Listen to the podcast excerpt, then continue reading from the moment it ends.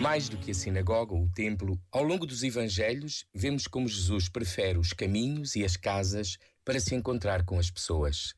Os lugares sagrados são também os do cotidiano, onde circulam as vidas e se celebra o trabalho, a amizade, o diálogo e o confronto, as alegrias e as tristezas, o carinho e o descanso.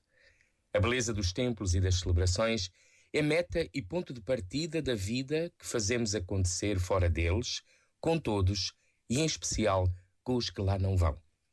Não há lugares impuros ou indignos onde Jesus não possa estar presente, pois aí estará sempre pelo menos um dos seus irmãos mais pequeninos. É na familiaridade da casa de Mateus, onde as palavras inquisidoras dos fariseus apontam o pecado de Jesus, que a novidade do amor de Deus se manifesta. Jesus é o médico que cura e salva. De nada valem os sacrifícios que não mudam o coração, pois Deus é misericórdia e escândalo dos escândalos. Ele veio chamar os pecadores. Este momento está disponível em podcast no site e na app